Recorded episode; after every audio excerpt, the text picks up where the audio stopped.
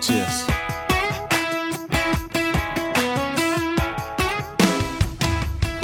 Hello，大家好，欢迎大家来到新一期 Brand X 播客，我是小马同学，我是佳俊老师。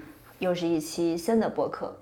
我还以为我们更新的挺勤快，但是后来发现我看了一下我们半个月了 过往的几期基本上都是半月更，这不是我们应该有的状态。哎，差不多，我们好像从更新以来一直的频次就是半月，好像始终没有完成周更。没有没有，今今年我觉得频次放缓，嗯，不知道为什么，嗯，就可能太忙了。嗯，有可能。嗯，OK，好，我们今天想聊一个什么样新的话题呢？其实就是因为小麻和我，我们最近在重新梳理公司的介绍，嗯，或者说我们产品的表述，体系和架构。对，然后我尝试着用第一性原理的方式去思考我们的产品跟服务。嗯嗯，那在这个过程中呢，就顺便我们其实我们有一个一直想做的工作，就是所有找我们咨询过品牌合作的，嗯，呃，以及跟我们实际上达成合作的这些品牌客户，我们想问一问他们。你为什么要做品牌？对，是什么样的契机让你觉得你需要做品牌？那这个其实指的是单纯的，就是创始人有这个 sense。嗯，因为你会发现品牌这个事儿，就是如果创始人自己没有这个 sense 的话，或者是他觉得这个阶段我不需要的话，你很难，比如说像销售啊、渠道啊、产品开发呀，从现实的点上去 push 它。嗯，所以呢，那我们就觉得一定，比如说，当一个创始人除了本身，你比如小马跟我，我们是做品牌出身的，对吧？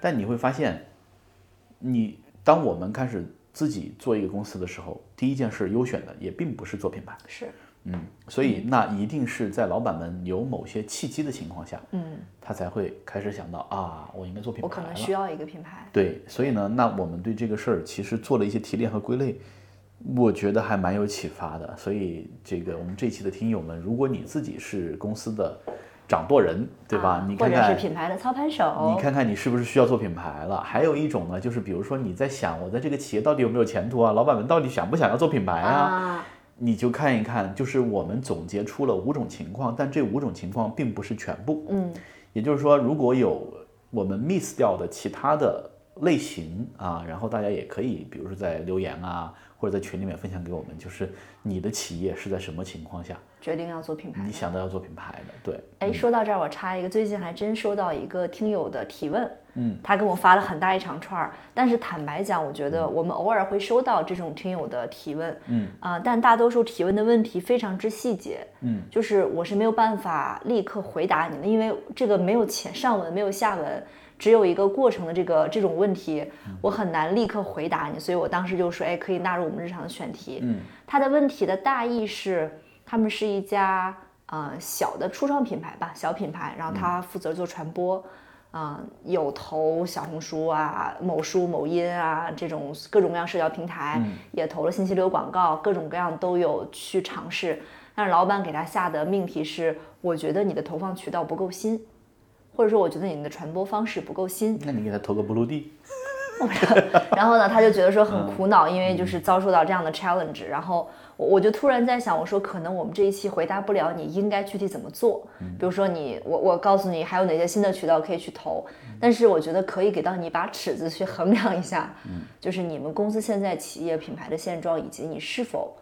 啊、就是能够很好的在这个品牌企业里面去融合他老板的诉求，对，呃，你看，因为我可能比起这个提问的网友或者小麻，我的经验更丰富一点。嗯嗯，所以在面临这种情况的时候，尤其是而且我可能就是对自己的保护会比较到位。嗯，你想一想，有可能不是你的问题，是老板的问题。老板太焦虑了，呃，他并不知道自己想要什么，所以呢，一般你看我在这种场景下，我的自我开导是，嗯，因为大家都很容易有一种情况，就是当别人对你失望，当别人对你不满的时候，你会觉得异常的愧疚，我是不是没有做到他想要的呀，对吧？我是不是不配这个岗位啊？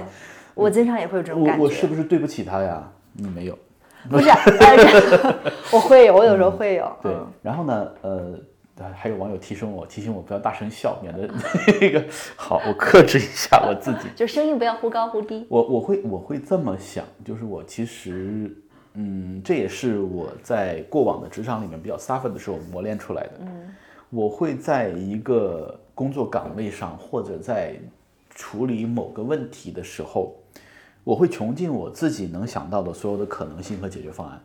嗯，然后那可能我在当下拿出来的解决方案，是我现在能力的极限。嗯，OK，那这个问题解决不了，Fine，那就是我解决不了，就是没有办法了。我已经我已经做到我能做的所有。那最后你说我不胜任，那它是一个客观事实。啊，但但我并不会觉得由此有任何的内疚或者愧疚，因为我会把我能想到的方案都踹过。都试过了啊，这是我很早第一份工作的时候就是这样的。你跟客户打交道，客户死活不给你签单，对吧？你也不知道他点在哪儿，你把你所有想过的方法都试过之后，那对我来讲就是爱咋地咋地了啊。我觉得这里面有两个其实是蛮难的点啊。我我对照自己，第一个就是你知道你自己能力的边界，这个其实很多人是，呃。未必能够知道自己到底能做到什么程度。我也不知道我能做到什么程度，但是我我只是说我会把我所有想到的可能性，对，甚至你看，呃，我我这个这个心理模型啊，我觉得它是一个心理模型。我这个心理模型，你现在想一想，成因其实非常早。嗯，就比如说回到我读书的时候，嗯，你划水了一个学期，嗯，然后就剩两天了，然后呢，那可能比如说我们读大学的时候，它可能就是厚厚的一个民法典，嗯嗯，对我来讲没有任何焦虑。就是我这两天能看成什么样就是什么样，啊，就是我不会再想考试不过怎么办，就是就是那个时候就会想，嗯，我就把这两两本搞完，就这两天。对，这也是一种不内耗的天赋嘛，就是你没有内耗的那个力去拉扯着你不往前走。对，我这是我刚刚说第一个，第二个就是你去试了，嗯。就是嗯，我自己也经常。什么叫你去试？我觉得试就是当你，对不起对不起，就是当你想到所有可能性，你还去尝试了。嗯啊，我觉得这其实挺难的，嗯，因为嗯，我自己也面临啊，想一大堆，然后最后可能觉得说自己在脑海里面先否了一个遍，觉得都不行。嗯，我觉得这个情绪焦虑。因为昨天我还看到马斯克的一段谈话，其实有个很，就现在网上有个很奇妙的流派，嗯，就他用 AI 把两个完全不搭嘎的人凑到一块儿，对对对，听他们这对话。然后就这这一期我看到的是他把马斯克和王阳明放在一块儿了，哇哦。然后呢，那这两个人有一个共同的点，就是他们的人生信条就是干就完了。嗯，那你比如说马斯克自己是有采访的，就是当你不管是做特斯拉也好，做什么也好，对吧？你你会怎么去评估？就是马斯克说，就是你哪来的动力去坚持？马斯克说，我根本就不想这个，我的信条就是干就完了，我甚至都不会去想这个事儿会成还是会失败，我就只干。The journey，对他也不在意这个事儿到底是成了还是失败了，啊，就是最重要的是你手不能停。你必须得干，那你其实你比如说我在嗯，像我当时那个境遇，就是我提很多 proposal，我想了很多方案的时候，去实施的时候，甚至哪怕你仅仅是去给老板提建议的时候，你知道他是会被否掉的，嗯，不重要，嗯，我得先说出来，对我把我的这个所有可能努力的方向我都尝试过之后，那最后不行这个事儿，第一我认就是我能力不够，我承认，嗯。啊，我因为我已经把我能做的做完了，那还有一种可能就是你不配。你不配这么优秀的方案，对吧？对我，我后来这怎么解决我这个问题的嘛？我修炼了一条心法，没有完全解决，但我觉得解决了大部分的情况。我突然意识到，就是这种别人对你的预期不符，是他的预期出现了问题。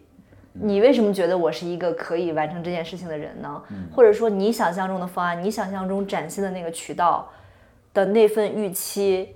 是你的预期出现失误了，不是我有问题，所以我每次都拿这个催眠自己，就是那你自有你为什么觉得我可以完成呢？嗯，对我我其实嗯，如果单纯是焦虑的话，你看我在职场上，原来我在工作中也有焦虑的时候，我是给自己开发出了一套抗焦虑的心法的。我记得之前分享过，可能不完整。这个抗焦虑的心法，第一点是你专注于自己要干的事儿，嗯，就是你永远不要活在别人的目光里面。比如小麻说。你明明答应我明天就上市的，然后为什么公司现在还是这样，对吧？我不 care，就是就是你专注在你自己要做的事里面，你不会焦虑，就是因为你不必活在别人的期望里啊，这是第一点。第二点是专注于当下，就是过去的事它就已经过去了，嗯，就这个事儿在你生命里已经消失了，嗯。我们每一个人其实 forever 永远活在你说你我四十岁，你三十岁，呃，我九十岁，你八十岁，其实都不重要。其实大家都只是活在我们当下录播客或者你听播客的这一秒，嗯，你只活在这一刻，对。所以如果有人跟你说明天我要把你 fire 掉。那是明天的事儿，那个时刻没有到来。哇，这真的很难，我跟你讲，你根本就不需要去在意这个事情。是，我知道，就是我常常安慰自己，时间都是虚幻，都是人为创造出来的概念啊，我们不必活在未来。但是当焦虑跟情绪产生的时候，其实你很难去控制住自己。所以这就是很有意思，就是我们每个人的大脑是一个时空穿梭机，嗯，但是我们的肉身是只能活在当下。所以呢，那我前年。让我印象非常深刻的一本书叫《自我观察》，就是你，当你开始陷入焦虑的时候，你就专注在自己的呼吸。你的身体是一个锚，它会把你定住。嗯啊，它会把你。我就是那个陀螺。对。然后呢，呃，这第二点，第三点是把所有你不想干的 shit job，但是又不能不干的，比如说联系讨厌的人啊，比如说等等等等等等，你每天固定一个时间段来搞它，剩下时间不管它。嗯啊，就比如说十二点到一点，我就处理跟所有的客户催款啊、要账啊、乱七八糟所有这些事儿、破事儿，就集中在这一个小时，剩下二十三个小时我都是快乐的。就是这是我抗焦虑心法的一二三 啊，就是活在自己的世界里，活在当下，然后呢，呃，用固定的时段来处理那些讨厌的事，因为讨厌的事它其实会，它会极大的增加你的内耗。你想到要给那个。恶心的人打电话，你可能两三天都睡不好觉。但是，你告诉他，这个人他影响我的生命就是十二点到十二点半，That's it，没了。啊，OK，对，好收钱收钱也要有点长啊，是因为刚好受到这个嘉靖老师前阵说的启发，我想到这个听友。那我们今天其实有把。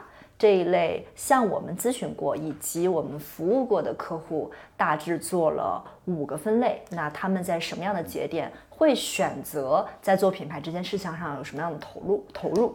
我其实还蛮喜欢这个分类的，因为它帮助我们把自己的客户画像又更更精确了一点，梳理了一遍。嗯。嗯，第一种是什么呢？第一种，其实在我过往的职业生涯里面经常会碰到，但是在我们我跟小妈合作以来，我们其实也有这么两三个这样的用户，叫老品牌换新。对，老品牌换新，老品牌换新的特点是什么呢？就是它可能二十年前，嗯，三十年前成立的，嗯，所以当时的掌舵人或者创始人。一定是迎合了当时的趋势和潮流，他们在当当时的那个节点上做对了一些事情。对，然后呢，那个势能可能就一直持续到了二十年或者三十年。但是，当它发展到这么长的一个时间段之后，很容易，尤其消费品很容易出现一种情况，就是掌舵人可能还没退，嗯，又或者二代上位了。啊，就是这些一开始其实是 to C 的企业，对。然后呢，要么就掌舵人还没退，要么就二代上位了。然后在这个过程中，它就会出现一个事情，就是随着时间的流逝，你在二十年前、三十年前找准的那个目标群体，或者你对外传递的信息，它出现了失焦。嗯。啊，你比如说，我们曾经有一个客户就是这样的。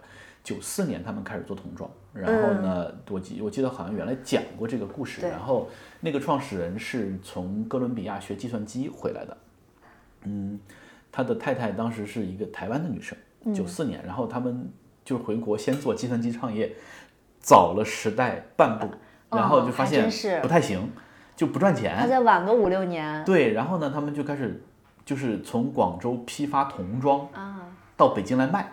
然后就发现赚钱，哎，这事儿行。第一年，你像九四年、九五年，第一年干两百多万，赚两百多万啊。然后呢，后来每一年就是五百万，然后两千万、三千万，就这样子。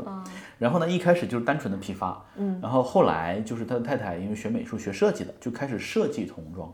那设计童装这个事儿，他们正儿八经开始设计是九六年、九七年，嗯，呃。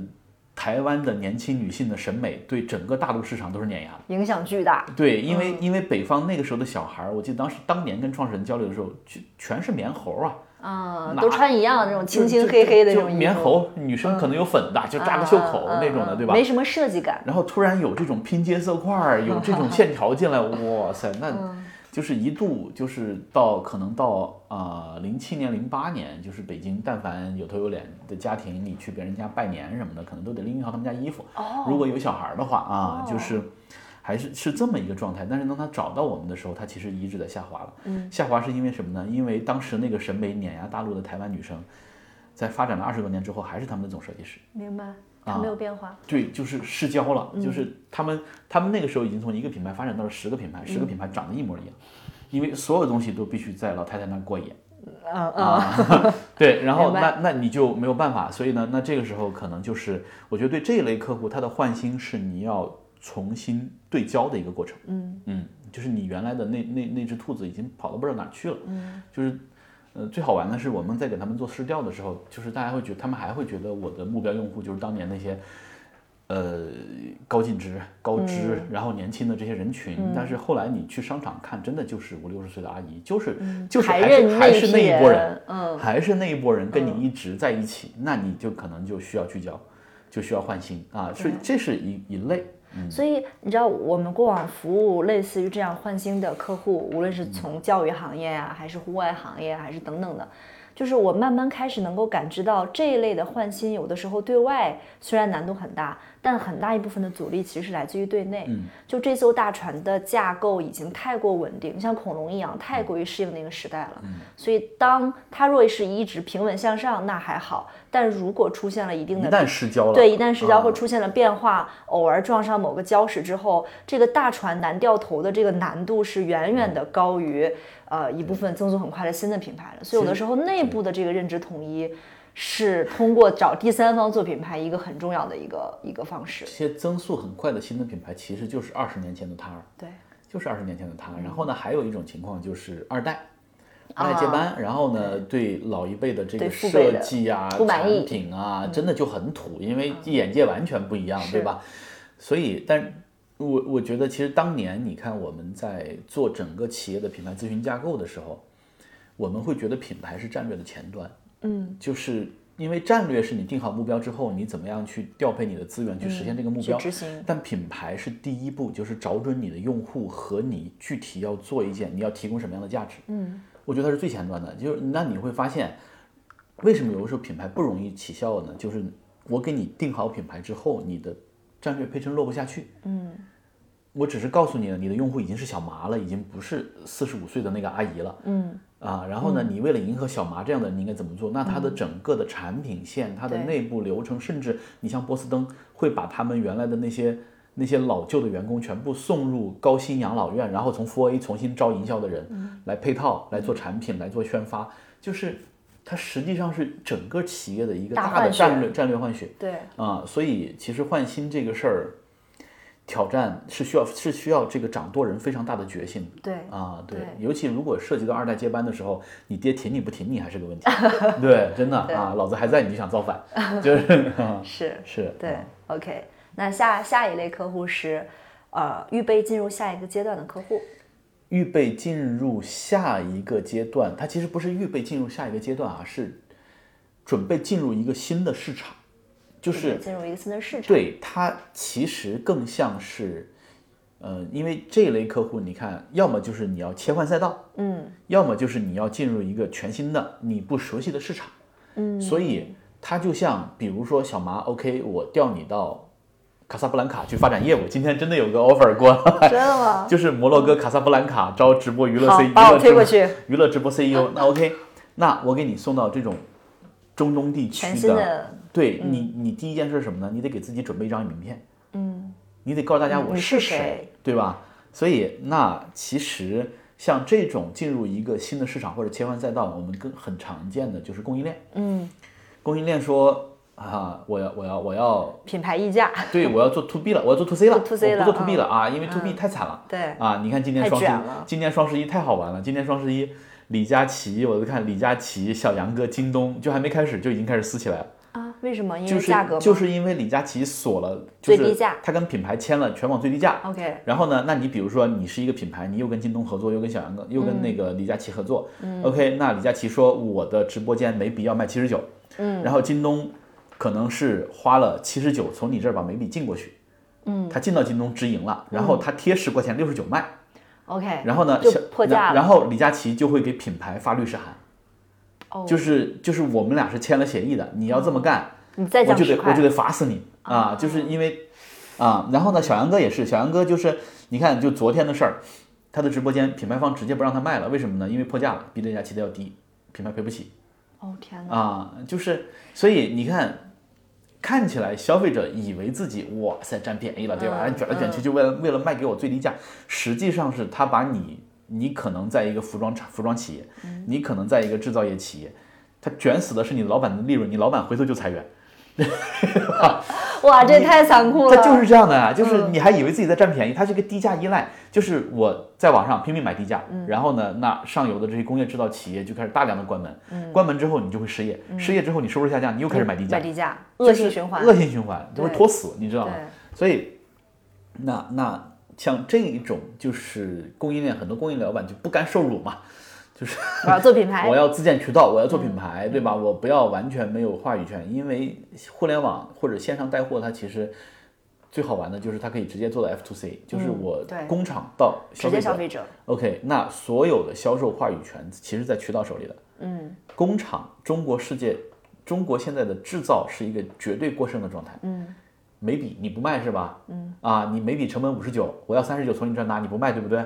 我找小麻，小麻说二十九29哥，二十九我就给你。现在 说十九，对，所以所以你就会发现，呃，那这个是供应链想要做品牌啊，就是它本质上还是想给自己多找一点活路。嗯，还有一种是什么呢？还有一种是它要进入一个新的市场啊，进入一个新的市场。你比如说，呃，当年我在抖音的时候，TikTok 跟呃抖音其实两套品牌体系，嗯，对吧？你在日本怎么说？嗯，你在东南亚怎么说？因为这个产品很显然它不是一个有价值观的，比如说 Think Different，嗯啊，比如说特斯拉这个这个这个推动西这个什么什么就是世界可持续能源的转呃对对对，可，持续能源的发展，嗯，它没有没有这种，它其实就是利用你的成瘾和这个呃人性里面往下坠的那一部分。对吧？就是你你你想要自甘堕落或者是放任自流的那一部分，马斯克不是说了吗？就是我不赚人性下坠的钱啊，所以 Twitter 不会像 TikTok，啊、你以后在 Twitter 上发内容甚至要付钱。但实际上 现在还还还没有到那个程对度，但我觉得其实就是当你要进入一个新的市场的时候，你可能就得用新的市场的方式去跟人沟沟通。嗯，对，那你比如说我之前关注过一个非常非常有意思的赛道，就是在中东做游戏，嗯啊，就给那些阿拉伯的土豪们，嗯，这个就是一个是贴皮，再有一个就是你要迎合他们所有的节日，他们里面的人物、啊角色、文化习要俗，换，对，呃，极其赚钱。它有有些游戏可能就是几个亲王在玩儿，然后一年大几千万美金对对，不停的氪 大几千万美金金，的利润，嗯对，那你可能觉得我赚了大几千万美金，他只是觉得哎呀做的挺哎，好的，随手氪一下而不是，就是。做的挺好的，给他个棒棒糖嘛，就是这一种。OK，OK，所以这是我觉得第二种，嗯，就是当你要切赛道，嗯，或者要进新市场的时候，你就必须要思考我怎么跟人介绍我啊，但哎，你说到这儿，我就又开始发现，其实这种进入新市场，最后还是拼的是老板的决心和勇气。就是你看，过去我们服务的客户很多，他是有一种拉扯的，因为你做惯 to B 的生意之后，你再去做 to C，它是完全两套不同的逻辑跟方式。就是那过去做 to B 来料加工，订单来我来，然后那我怎么样获取更大的利润呢？我要么降低成本，我要么拉高客单价，拉高那个价格，我就来一单一千万，好，我赚两百万。这个生意我算的明明白白、清清楚楚，我什么时候开机器，什么时候关机器，养多少工人，它是一笔非常清楚的账。嗯但是，一旦 to C，你会发现这里面就有很多不清楚的账就出现了。比如说做品牌，它是一个没有办法清清楚楚计算的一笔账。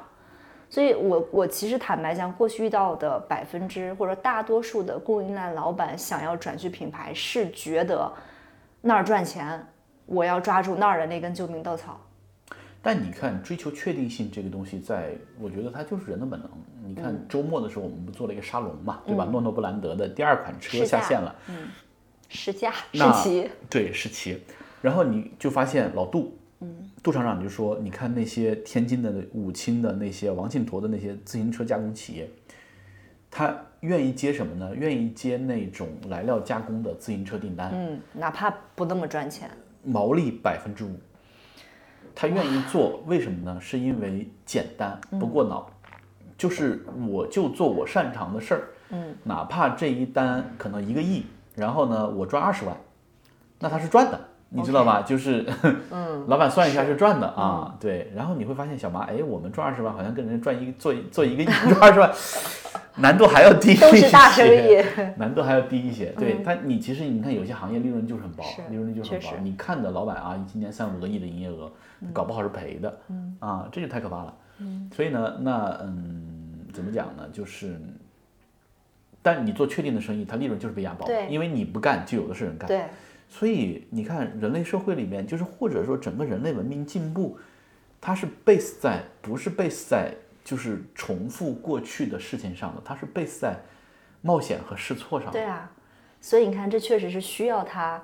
真的有极大的决心。你比如我们之前服务过一个客户，嗯，他想要迈入一个新市场，他觉得自己有足够的决心跟能力可以复制在这个市场上的辉煌，但实际上他还是想要把那一套复制过去，因为这是他过去所有的成功经验的他的来路，嗯嗯，所以他还是没有打破过往那种模式。你说的是哪个客户啊？烘焙行业的那个客户啊？对对吧？就是还是什么都想要，什么都想做。我觉得他是单纯的是因为想要的太多了，因为因为他过去老本行做的挺好的，对啊对，OK，那下一个，呃，第三类就很有意思了。第三类其实就是我在抖音的时候，我说服老板们为什么你们必须做品牌，嗯，是基于品牌安全的考量。你看啊，就是有一些行业，包括我们今年服务的那个客户，一千多一千多亿的规模，他为什么要做品牌呢？就是如果小马我们。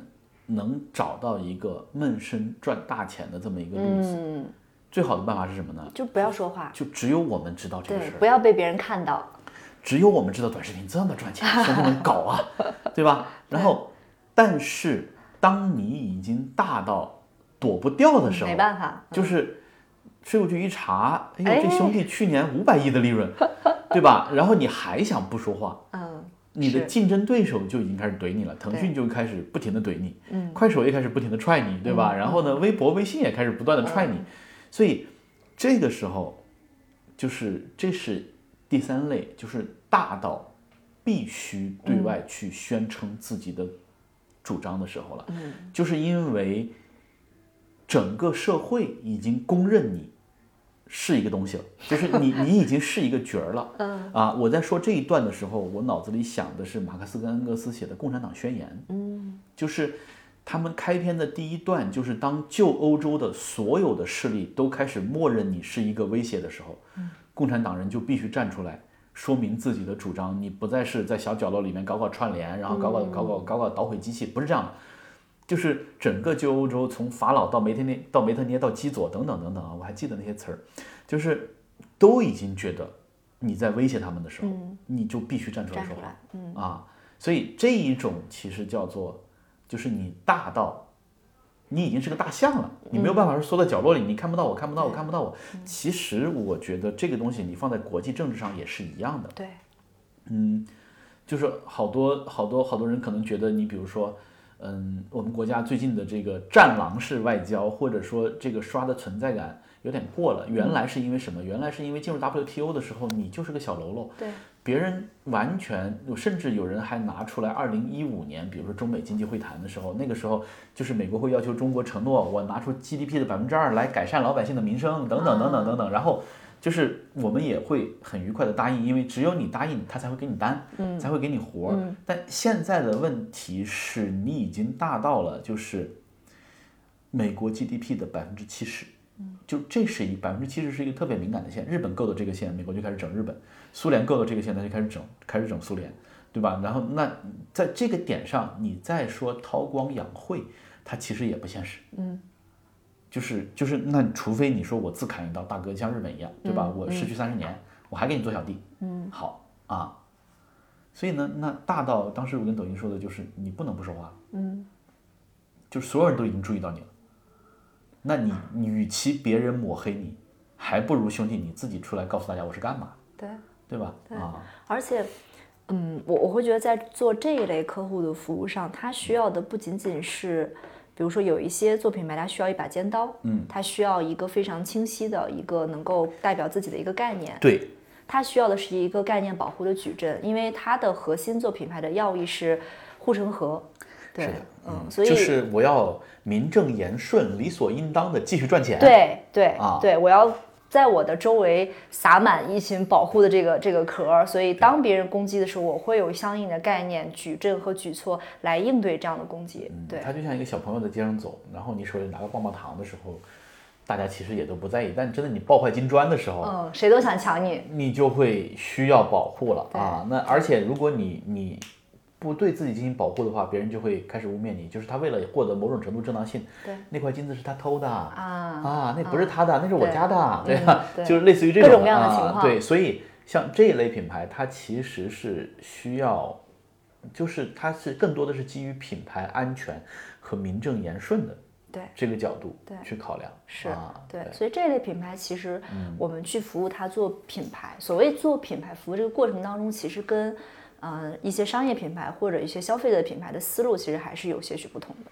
对，是的，嗯嗯，就是那你看聊到这儿，你就发现很有意思了，并不是所有的品牌或者所有的企业做品牌都是 for sale，对，它不是这样的，不是 for，sales，它不是的，因为有一些真的就是为了保护我名正言顺的继续赚钱，对，它更像是品牌概念的保护矩阵。对对嗯所以你看后来，你看抖音当时就特别典型嘛，就是、嗯就他为什么从不服来抖这么挑衅的 slogan，嗯，就是因为那个时候他是要快速发展，要拿市场，但大到一定之后，他就他说，哎呀，就是如果用品牌专业的眼光看，抖音新改的这个 slogan 好平啊，嗯好没有好像什么特点啊，好平庸啊，记录美好生活，你在哪儿抄的呀？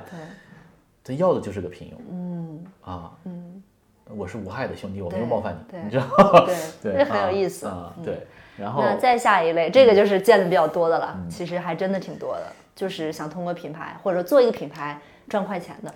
嗯，我觉得这一类是这样的，就是呃，其实这几年也少了。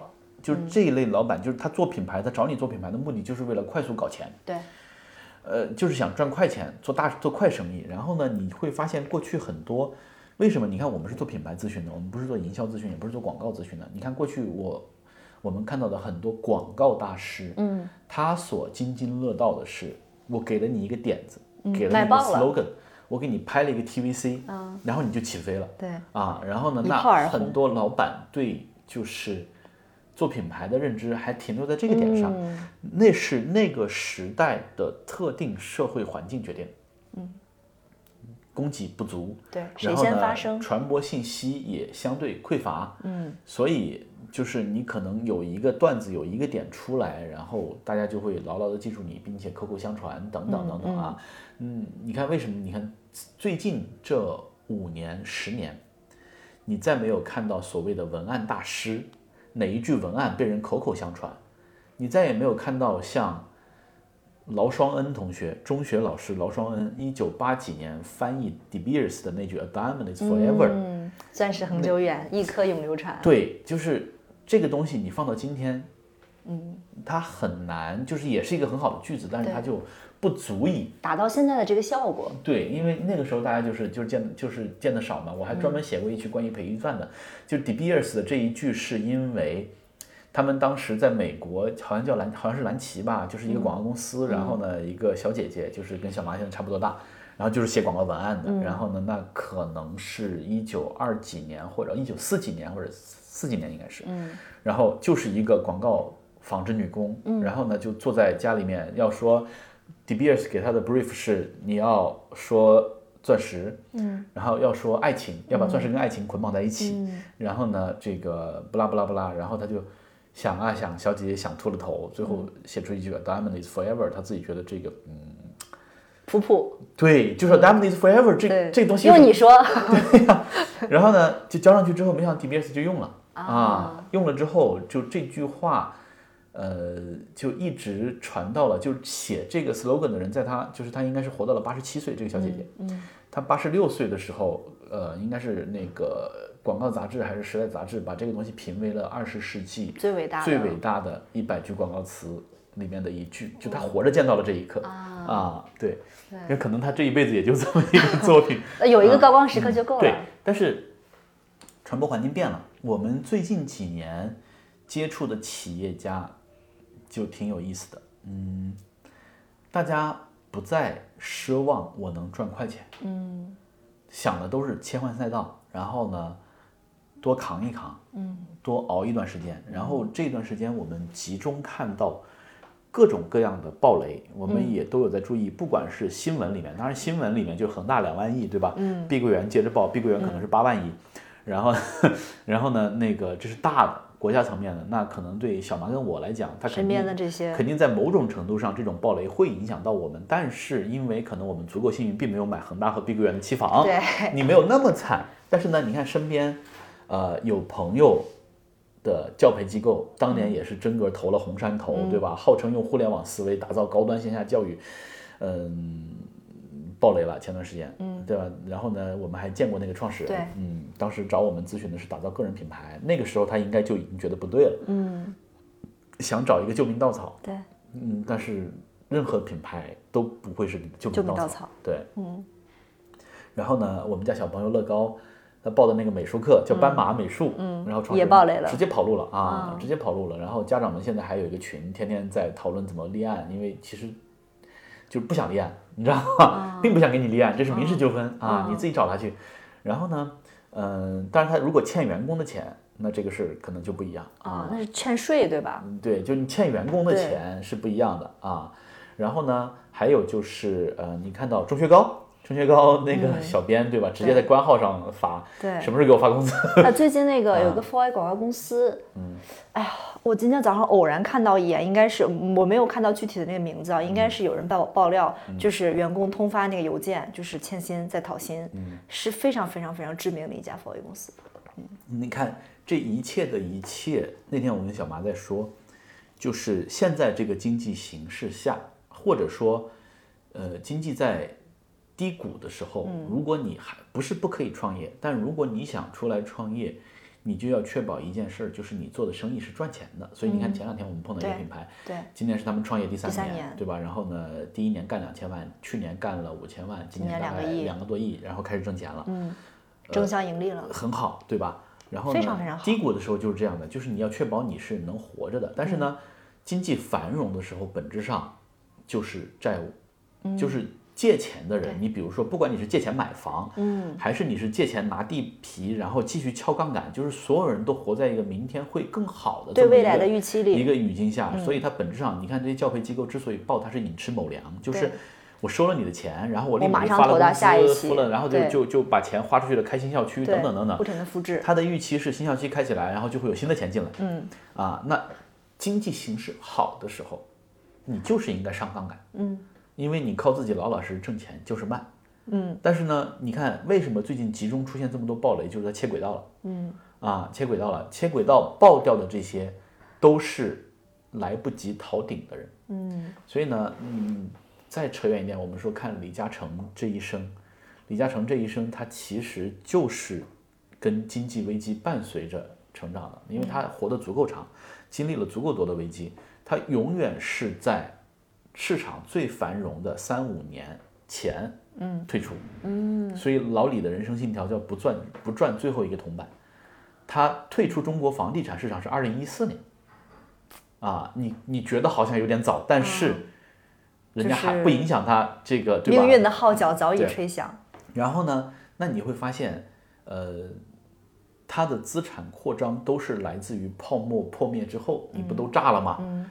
然后我手里有钱，然后我来扫这些低价的资产，嗯，然后等待下一个周期，等到下一个周期，然后我不等到顶，对，然后我再等待再下一个周期。对他，他他这一生就是跟危机相伴的啊。然后李嘉诚这一辈子没有做任何品牌，没有做任何产品，他就是买，嗯，就最简单的生，最质朴的生意。除了他创业的第一桶金，自己做塑料花、做玩具，那个时候也是，其实也是做 to B 供应链。嗯，然后呢，赚到钱之后就开始买地皮、买通信、买游轮。对吧？就买所有这东西，它就是一买一卖啊，就就是这个生意。所以赚快钱这个逻辑，现在其实老板们都已经信了。嗯，他并不期望能赚到快钱了，因为前面那一批齐刷刷爆雷挂在路灯杆子上的人太显眼了。你知道我，你你刚刚在说这些的时候，我就脑海里就是走马灯一样回顾。其实你看，二零一九、二零，我们当时还在做短视频的时候，那会儿正是新消费品牌被投的最疯狂的时候，对对吧那会儿每天，对啊，前年大前年，几乎每天都有这样的故事上演。比如某烘焙行业就因为一个什么国风什么高粱，立刻在各个地方融资，然后开新的店面。然后那个饮食赛道、素食赛道，就是好像每天资本都会吹出不同的泡泡，讲出不同的故事。那会儿直播带货也很疯狂，对吧？遍地都是搞直播带货的，然后都是 agency、MCN、红人，然后压货。这才这才几年啊！就是你看啊，我我对资本，资本其实一方面人间清醒，就是他所谓的看业务模式啊，看你这个，呃，在现在这个情况下还在出手的，我倒是相信他认真的在分析未来的趋势。嗯，在真正最繁荣的时候的那些那些那些资本，跟投的那些，他其实就是赚杠杆的钱。嗯，至于你是卖这个呃糕点的你是卖麻薯的，还是卖可乐的，还是卖咖啡的？I don't care。嗯，我赚的是杠杆的钱。嗯，啊，就是我圈下一轮。嗯眼看他起高楼，眼看他宴宾客，哎，对，所以呃，这是赚快钱的这种，但赚快钱的这种，我们最近也也还是有碰到。能遇见。就是呢，这个这个有意思的点是，一方面他想赚快钱，但另外一方面他又痛苦的意识到，就是如果我要过得跟原来不一样，嗯，我就要做一些 long term 的事。对，所以呢，然后过一段时间他就会问，那也不能纯是个 long term 的事，佳俊老师，对吧？那能不能赚赚点快钱？钱？对，然后就是很纠结。就拧吧，然后嗯呢，什么这个客户也得把它晾着，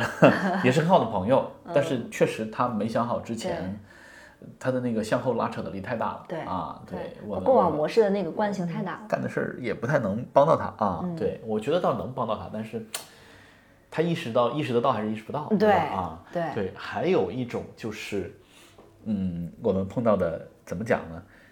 其实是高级一点的用户，呃，客户们，客户们，就是他意识到了，说佳俊老师，我们想做一些长期而正确的事儿，嗯，但是我们没有，并没有太多的钱，嗯，投到这个事情上来，就是我没有太多的钱做营销去买量、买转化，嗯，我觉得是这样的，他是意识到了的，就是如果我想要销售额暴增，嗯，那我就应该去大比如特投。李佳琦啊、比如说这种的，我开始大投而特投，然后呢，但是他说我们现在还没有那么多钱，那我想做一些长期而正确的事儿，想让大家意识到、认识到我们的品牌啊，就是我们之前刚才提到的那家创业第三年，嗯，创业第三年的那个公司，嗯，他们自己总结了很好玩的一个总结。他们自己做了一个很好玩的总结，也不是很好玩了，我觉得就是一个创业的团队开始反思自己。对，第一，选了一个正确的赛道，嗯，就是嗯、品类极窄，但是呢，市场极广市场很市场比较纵深，就是市场规模很大，但是品类很窄，嗯，这是第一个点。第二个点呢，就是嗯，花了一点点钱名字取得好，买了一个非常好的品牌对名，对，就是很容易就被大家记住了。嗯，第三个呢，就是我觉得也是机缘巧合，还是有用的，就是佳琪老师喜欢他们的产品，嗯，帮他们带过一轮。本质上还是产啊品做得好，佳琪老师带过一轮之后，他们在跟线下的渠道去谈的时候，嗯有背书了啊、就有背书了，然后大家就觉得，哎，这个东西还不错，所以他谈线下也很顺利。嗯，然后现在他们线上线下的比例是五十对五十，非常健康。嗯，我觉得就还蛮好。对啊，没有特别依赖某一个渠道。所以那我们其实也喜欢这种做长期而正确的事的用户，但是坦白讲，可遇不可求。我我觉得是这样，因为最先开始是我先去见的那个创始人，当时佳俊老师不在。嗯本来跟这个创始人的那个聊天是完全一个没有商务目的的，就是有一个朋友介绍，大家就吃顿饭，就聊开了为什么做这件事儿啊，以及我们做就是我啊我跟佳俊老师做这间公司我们的一些想法。哎，他就觉得说特别契合。后来第二次我们去见他那个合伙人的时候，对我们理想主义的气质深深吸引了。对，也有问到说，哎，你觉得当时到底是什么打动了他，让他觉得说想要再跟你们聊一次？嗯，我后来就在想，我觉得本质上是，首先我们是一个有自我的公司，其次他是一个有自我的创始人，嗯，所以我们听得懂彼此在说什么，就是他这个长期而正确的事情的那个源头。就是那个我我那天还跟佳俊老师说，我说哎，终于看到有一个伟人说了一句话，跟我们之前想的特别契合，就是就是那个呃，哎，是什么？谁来着？啊，尼采说过，就是如 if you have strong w strong why，就是如果你有一个非常强烈的这个 why，you can enduring all 好，就是你可以忍受各种形式的好，就是他知道自己要。Enduring，你可以 enduring anyhow。anyhow，对，就是你有那个 why，你知道自己要做什么。但是我在想，他这句的语境是什么？虽然我们听起来就特别像我们品牌的外号 what，但是我相信尼采说的时候可能不是。不是这个东西，我大概我想知道它的原文是什么。对，我可以会查查。大概是对，但当这句话在我看到那篇文章的出现的语境就是，呃，插一个题外话，有点有点远，就是他说去给一些病人去做治病的时候，很多病人放弃自己治疗是因为他觉得无法忍受现在了，太痛了，所以就有很多做所谓现在国内有疼痛管理门诊，也有这种心理干预门诊，为了能够延长病人现在的生活质量跟寿命。啊，他们说后来大家就聊嘛，聊了聊了非常非常多方式方法，最后就有一个嘉宾说，那第一性原理是什么呢？嗯，他说其实就是你要让这个病人描绘出，如果有一天我好了，我忍受了这些痛苦之后，我能够享受什么样美好的生活。比如说他们就会有那种护工每天去问说，哎，你女儿结婚了没？你知道我觉得更恰当的例子是什么吗？更恰当的例子就是，就是我们的前辈们他在战场上牺牲的时候，就是我今天。拿着小米加步枪来打飞机大炮，是为了我们的后代。新中国成立，就是为了我们的后代，不要再过这样的生活。所以他有了这个 why，就是为什么我在这儿。Strong why。他可以 enduring anyhow。我觉得这个你是能理解的，就是我死在这儿就死在这儿，不重要啊。对，反正大意是这样如此，所以我就把它套回到所有做品牌的创始人。我们一直说，为什么有自我的创始人才？能够去忍受我要在做一件长期而正确的事，就是你知道你自己想要什么，嗯，你知道你要做什么，然后你也知道你要接受什么什么样的人是你的消费者，你是知道的，因为没有自我的人怎么会吸引到其他的人呢？嗯，对，所以我觉得这一类就是奢侈品，嗯，就是奢侈品。OK，好，大概就是这五类，我们总结一下，一个是品牌换新，就是你年头太长了，你要升级，你要重新聚焦你的用户。第二类是当你试图切换一个新的赛道或者进入一个全新的市场，嗯啊，第三类是就是你闷声发大财不行了，就是你赚的钱已经不允许你闷声发大财了，嗯，你必须告诉媒体、当局、用户我是安全的，嗯，我是无害的啊，对，然后我的存在对这个社会是有益的，嗯啊，那你其实有很多。坦白讲，就是隐形富豪，这见不得光嘛，嗯，对吧？你怎么让人做品牌，对吧？啊，然后呢，第三类就是想赚快钱的啊，第四类啊，第四类，第五类其实就就这个事儿有清晰的认知，就是我也没有那么着急要看到明确的回报，但是我希望做一些。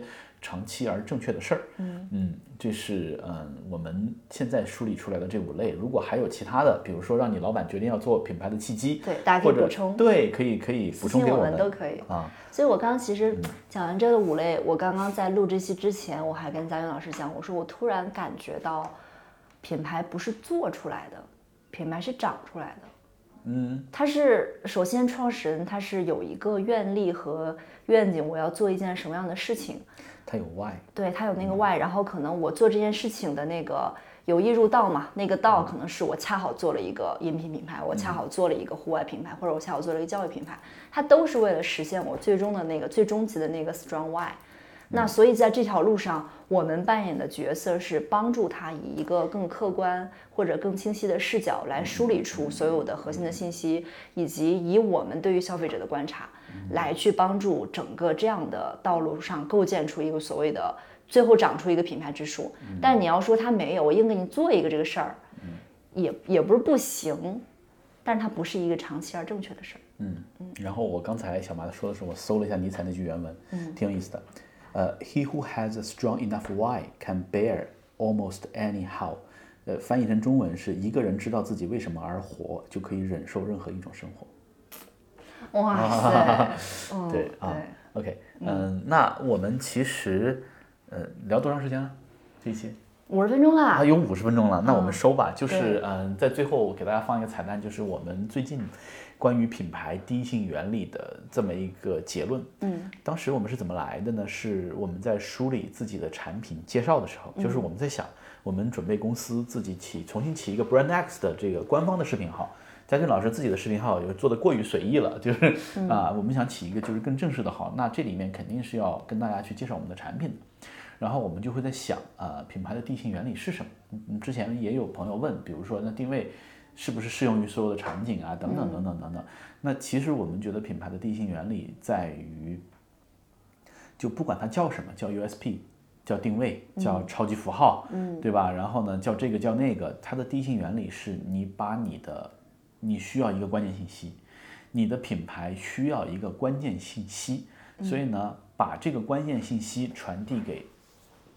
当时的用户，当下的用户，就当下的用户，就跟你品牌契合的用户，这一点很重要。就是为什么很多人在问，定位还适不适用啊？包括小麻那天我们看四 P，对吧？嗯，定位是一九七零年代提出来，到现在已经五十多岁了，比我都还年长。嗯，他是在美国的那个市场，当时的媒体环境，面对美国的消费者。传递就是发展出来的一种理论，而且这个理论在西方市场上其实没有那么的，就是没有那么的，就是像中国这样权威和知名，就是在中国之后营销做得好，对吧？叫做对美国营销学影影响有史以来影响最大的这个定位理论，它其实我觉得像这种能够广泛传播的东西，本质上都有一个特点，嗯，它足够的简单，嗯，让你好理解，对。啊，我再说直接点，它足够的反制。就你不需要思考，你只要给你一个结论，对你站拿出这个结论，你给你一把锤子抡着吧，对，全世界都是你的钉子，全都钉子，对。对，所以呢，嗯，找到品牌的关键信息，把它传递给当下的用户，我们觉得这是品牌的第一性原理，就是它需要一个 key message，以及适合当下用户的。传播方式、传播语境和接收方式，嗯嗯嗯，就是不管他教什么，这个不重要。对啊，对，我是觉得这里面有两个关键的点，第一个叫 K message，就是关键信息，就是不是什么信息都是关键信息。就是我看到很多做品牌的人，冬天说冬天，夏天说夏天，秋天说秋天，五一说五一，三八说三八，那个不叫 K message，就是什么是你品牌核心的，可以一直持续沟通的信息。我觉得这个是需要梳理的。第二个就是当下的用户。就是你得眼睛里面看到当下社会在发生什么，消费者在发生什么样变化，当下消费者他们有什么共同的情绪，他们共同相信什么，他们共同讨厌什么，他们共同快乐什么，就这个是你要时时刻刻跟他们去沟通的，不是臆想出来啊，就是一一堆标签。但是呃，如果你比如说哈，我在想能不能再做减法，如果一定要做减法的话，我觉得就是关键信息。嗯。就是我有一个足够清晰的，比如说 strong enough why，嗯，我可以传递一百年，对，doesn't matter，对吧？对吧？对啊，就是我可以一直说，就是我确保每一代的消费者都能够理解它。但是那有一天，当我的消费者不再理解我这个 why 的时候，可能说明的是这家公司的使命或者这个品牌的使命结束了。嗯嗯，对吧？你已经你已经扮演好了你的角色。对啊，对，OK。好，好，以上就是我们这一期的内容。如果你喜欢我们的播客的话，欢迎加入我们的听友群，我会把入群方式放在 show notes 里面。哎，我要插个广告。嗯，十一月十八号、十九号啊，对，那个 Brand X 第二期个人品牌训练营全新升级版。迭代了很多，即将在北京举行啊！然后对这个感兴趣的，对这个课程、对这个训练营感兴趣的同学，也可以联系小马，我们会把产品介绍发给你。嗯，最后加在这儿，大家还能听到这儿吗？呃，听到这儿都是真爱，对吧？然后呢，嗯，其实只限十二个人，因为第一期的天使学员反馈，小场十二个人的感受非常好，对，非常好，对，非常舒服。对，OK，好吧，好，嗯，拜拜，拜拜。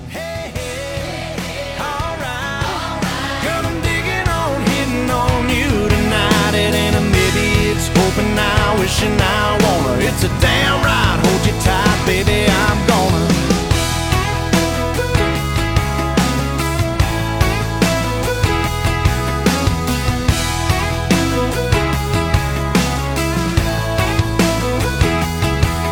So what's it gonna take? What's it gonna be? We can bump it on the boulevard or kick it in the country. Me and you, you and me, money back guarantee. Love you every night and day, Daytona. I'm gonna, hey, hey,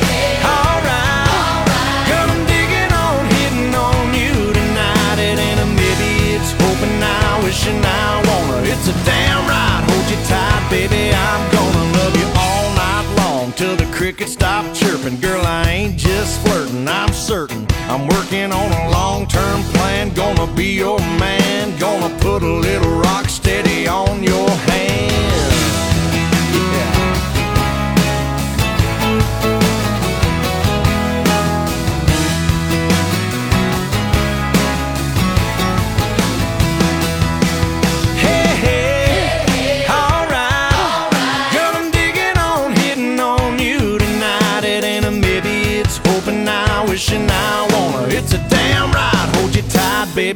Gonna, hey.